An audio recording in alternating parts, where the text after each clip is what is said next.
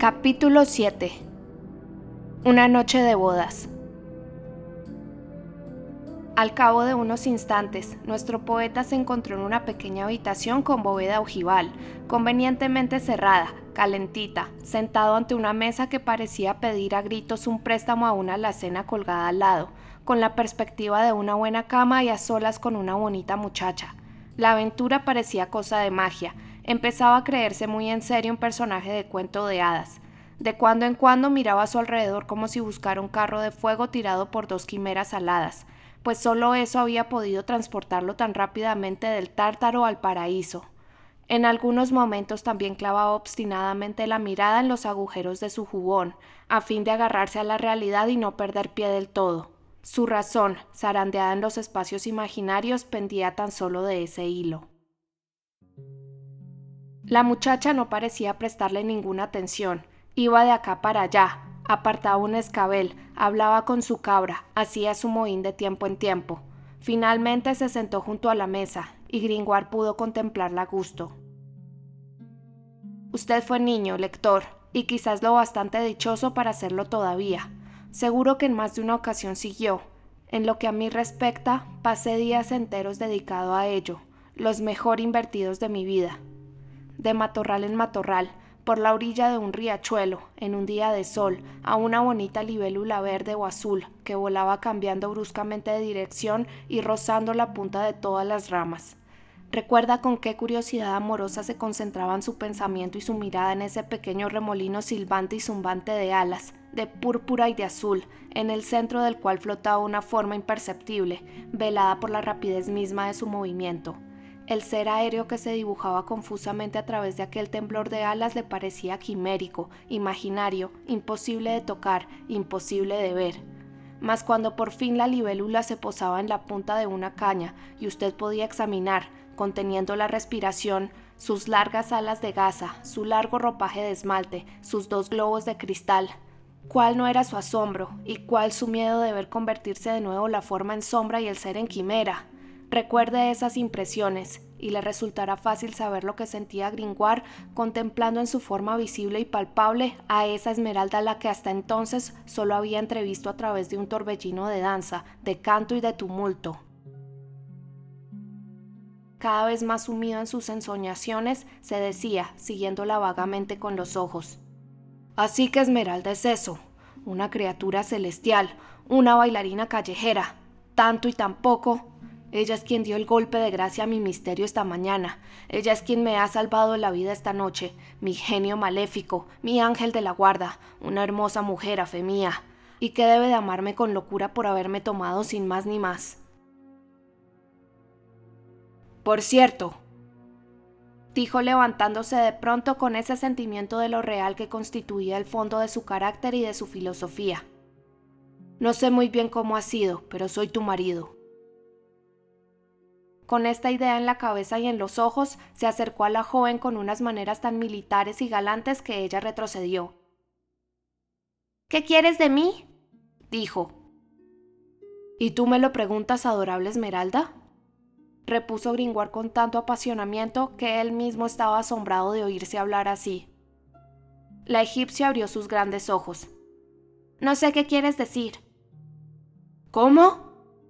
replicó Gringoire, enardeciéndose cada vez más y pensando que, después de todo, no se la sabía más que con una virtud de la corte de los milagros. ¿No soy tuyo, dulce amiga? ¿No eres tú mía? Y con toda la ingenuidad del mundo la cogió por la cintura. La blusa de la gitana se le escurrió entre las manos como la piel de una anguila, la muchacha dio un salto hasta el otro extremo del cuarto, se agachó y volvió a incorporarse con un puñalito en la mano antes de que Gringoire hubiera tenido siquiera tiempo de ver de dónde salía ese puñal, irritada y enfurecida, con los labios hinchados, las aletas de la nariz abiertas, las mejillas rojas como una manzana y las pupilas centelleantes. Al mismo tiempo, la cabrita blanca se colocó delante de ella y le presentó a Gringoire un frente de batalla provisto de dos bonitos cuernos, dorados y muy puntiagudos. Todo eso sucedió en un abrir y cerrar de ojos. La libélula se transformaba en avispa y estaba más que dispuesta a picar. Nuestro filósofo se quedó desconcertado, sin hacer otra cosa que lanzar alternativamente a la cabra y a la muchacha miradas de estupor. Virgen Santa, exclamó por fin cuando la sorpresa le permitió hablar. Vaya par de fieras. Me parece que eres un bribón muy osado. Perdón, señorita, dijo Gringoire sonriendo. ¿Pero por qué me has tomado entonces por marido? No iba a dejar que te colgaran. Entonces, prosiguió el poeta sintiendo un tanto frustradas sus esperanzas amorosas. ¿No tuviste otro pensamiento casándote conmigo que salvarme de la horca? ¿Y qué otro pensamiento quieres que hubiera tenido? Gringoire se mordió los labios. Vaya, todavía no tengo tanto éxito en los asuntos de Cupido como creía, pero entonces, ¿por qué romper aquel pobre cántaro? El puñal de Esmeralda y los cuernos de la cabra seguían a la defensiva. Señorita Esmeralda, capitulemos, dijo el poeta. No soy escribano en el Chatelet, y no te causaré problemas por llevar una daga en París pese a las ordenanzas y prohibiciones del señor preboste, aunque no ignorarás que Noel Escrepain fue condenado hace ocho días a pagar diez sueldos parisienses por llevar encima un chafarote. Pero eso no es asunto mío, así que voy al grano. Te juro por la parte de paraíso que me corresponda que no me acercaré a ti sin tu permiso y consentimiento, pero dame de cenar. En el fondo, Gringoire, como despreó, era muy poco voluptuoso. No pertenecía a esa especie caballeresca y mosquetera que toma las damas por la fuerza. En cuestión de amor, como en todo otro asunto, tendía gustoso a contemporizar y a evitar los extremos, y una buena cena en amigable compañía le parecía, sobre todo cuando tenía hambre, un entreacto excelente entre el prólogo y el desenlace de una nueva aventura amorosa. La egipcia no contestó, Hizo un mohín desdeñoso, irguió la cabeza como un pájaro y rompió a reír al tiempo que el puñalito desaparecía de la misma manera que había aparecido, sin que Gringoire pudiera ver dónde escondía la abeja su aguijón. Unos instantes después había en la mesa un pan de centeno, una loncha de tocino, unas manzanas arrugadas y una jarra de cerveza. Gringoire se puso a comer a dos carrillos, oyendo el tintineo furioso del tenedor de hierro contra el plato de losa, se habría dicho que todo su amor se había trocado en apetito. La muchacha, sentada ante él, lo miraba en silencio, visiblemente ensimismada en otro pensamiento que la hacía sonreír de vez en cuando, mientras su delicada mano acariciaba la inteligente cabeza de la cabra, suavemente presionada entre sus rodillas. Una vela de cera amarilla iluminaba aquella escena de voracidad y de ensueño. Sin embargo, una vez acallados los primeros gemidos de su estómago, Gringoire sintió cierta falsa vergüenza al ver que solo quedaba una manzana. ¿No come, señorita Esmeralda? Ella hizo un gesto negativo con la cabeza y, pensativa, dirigió la mirada hacia la bóveda del cuarto. ¿Qué demonios le interesará tanto? pensó Gringoire. Es imposible que la mueca de ese enano de piedra esculpido en el centro de la bóveda absorba de ese modo su atención, ¿Qué diablos? Yo resisto la comparación. Señorita, dijo alzando la voz. Ella parecía no oírlo. Señorita Esmeralda, repitió en voz todavía más alta. Esfuerzo vano. La mente de la joven estaba en otra parte, y la voz de Gringoire no tenía la fuerza suficiente para hacerla volver. Afortunadamente, la cabra intervino tirando suavemente de una manga de su ama. ¿Qué quieres, Yali? dijo de pronto la egipcia, como si se despertara sobresaltada. Tiene hambre, dijo Gringoire, encantado de entablar conversación. Esmeralda se puso a desmigar pan, que Yali comía graciosamente en el hueco de su mano. Gringoire, por su parte, no le dio tiempo de volver a sumirse en sus pensamientos, se aventuró a formular una pregunta delicada. ¿No me quieres entonces por marido? La joven lo miró fijamente y dijo, No. ¿Y como amante? Ella hizo su mohín característico y respondió, No. ¿Y como amigo? Ella continuó mirándolo fijamente y tras un momento de reflexión dijo, Quizá. Ese quizá, tan caro a los filósofos, animó a Gringoire. ¿Sabes lo que es la amistad? preguntó. Sí, respondió la egipcia. Es ser hermano y hermana, dos almas que se tocan sin confundirse, como los dedos de una mano. ¿Y el amor? prosiguió Gringoire. Ah, el amor, dijo ella con voz trémula y ojos brillantes. Es ser dos y no ser más que uno, un hombre y una mujer que se funden en un ángel, es el cielo. La bailarina callejera, expresándose así, era de una belleza que impresionaba de manera singular a Gringoire y le parecía en consonancia perfecta con la exaltación casi oriental de sus palabras. Sus labios puros y rosados desplegaban una semisonrisa, su frente cándida y serena se empañaba a veces por efecto de sus pensamientos, como un espejo al echarle el aliento y de sus largas y negras pestañas bajadas emanaba una especie de luz inefable que daba a su perfil esa delicadeza ideal que Rafael encontró más tarde en el punto de intersección mística de la virginidad, la maternidad y la divinidad. Ello no impidió a Gringoire proseguir. ¿Cómo hay que ser entonces para agradarte? Hay que ser hombre. ¿Y yo qué soy? Un hombre lleva yelmo en la cabeza, espada en la mano y espuelas de oro en los talones. O sea, dijo Gringoire, que sin caballo no hay hombre. ¿Amas a alguien? ¿Te refieres al auténtico amor? Al auténtico amor, sí. Ella se quedó pensativa un momento y respondió con expresión particular. Lo sabré muy pronto. ¿Por qué no esta noche? Dijo con ternura el poeta. ¿Por qué no a mí? Ella le dirigió una mirada circunspecta.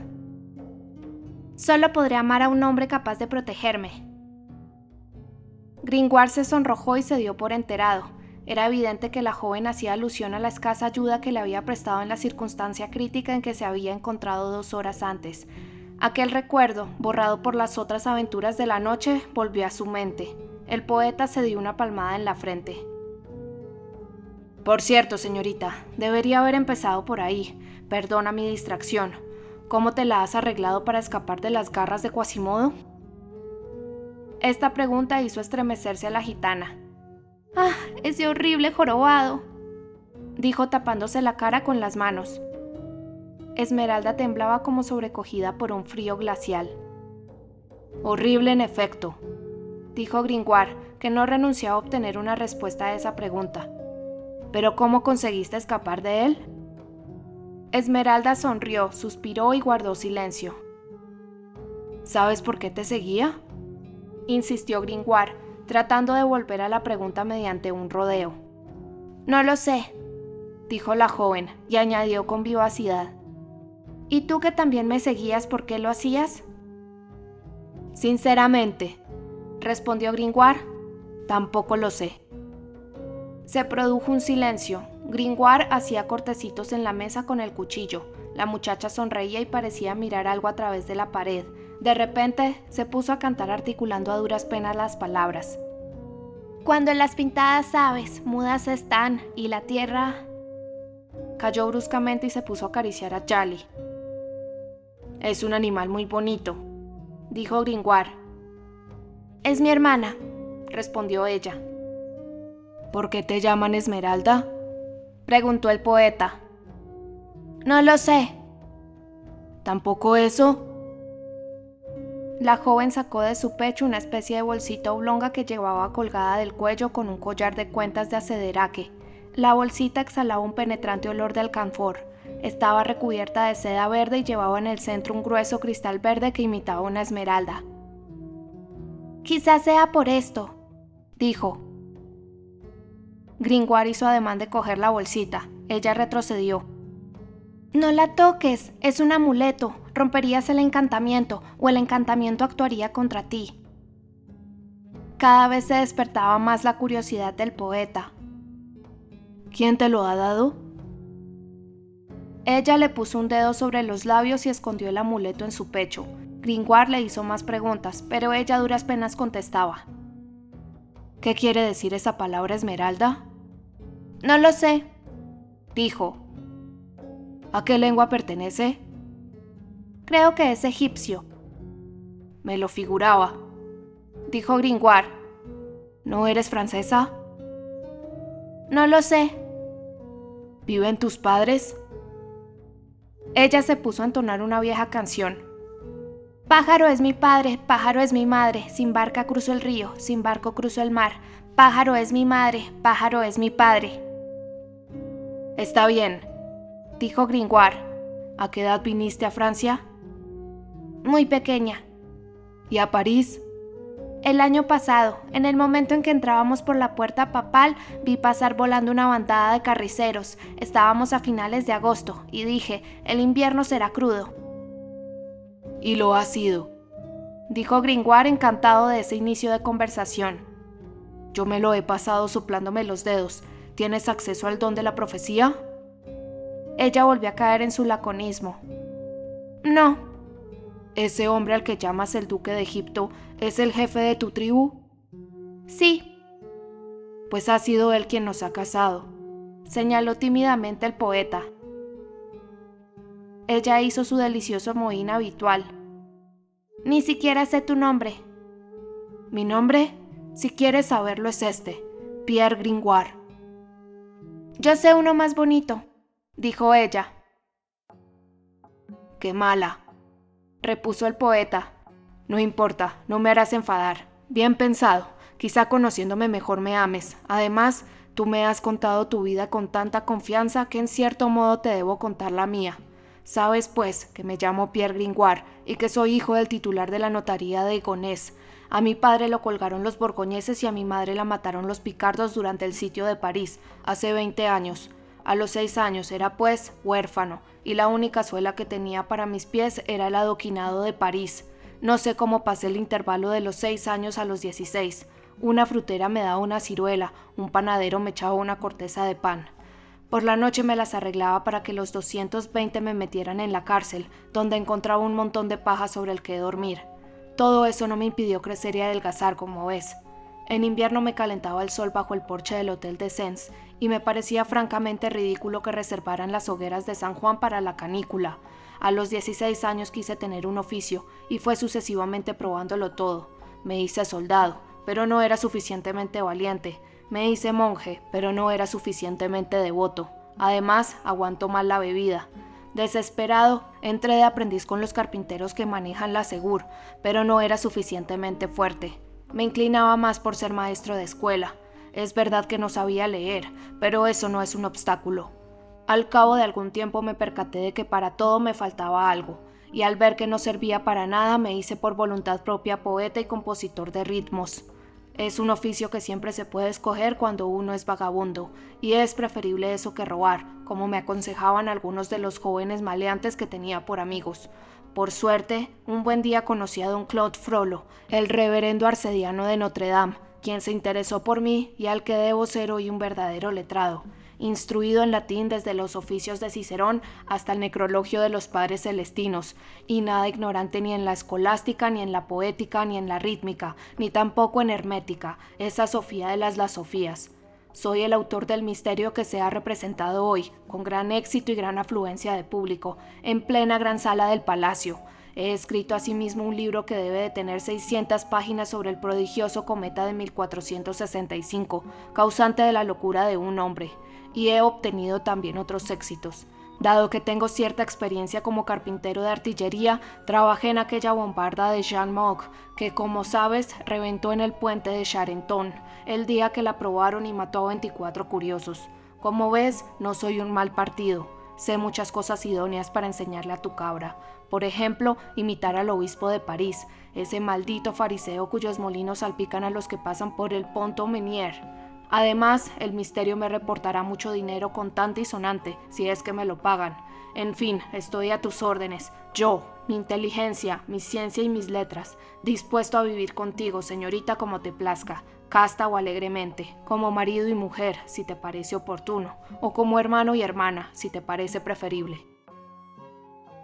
Gringoire se calló, pendiente del efecto que había producido su perorata en la joven.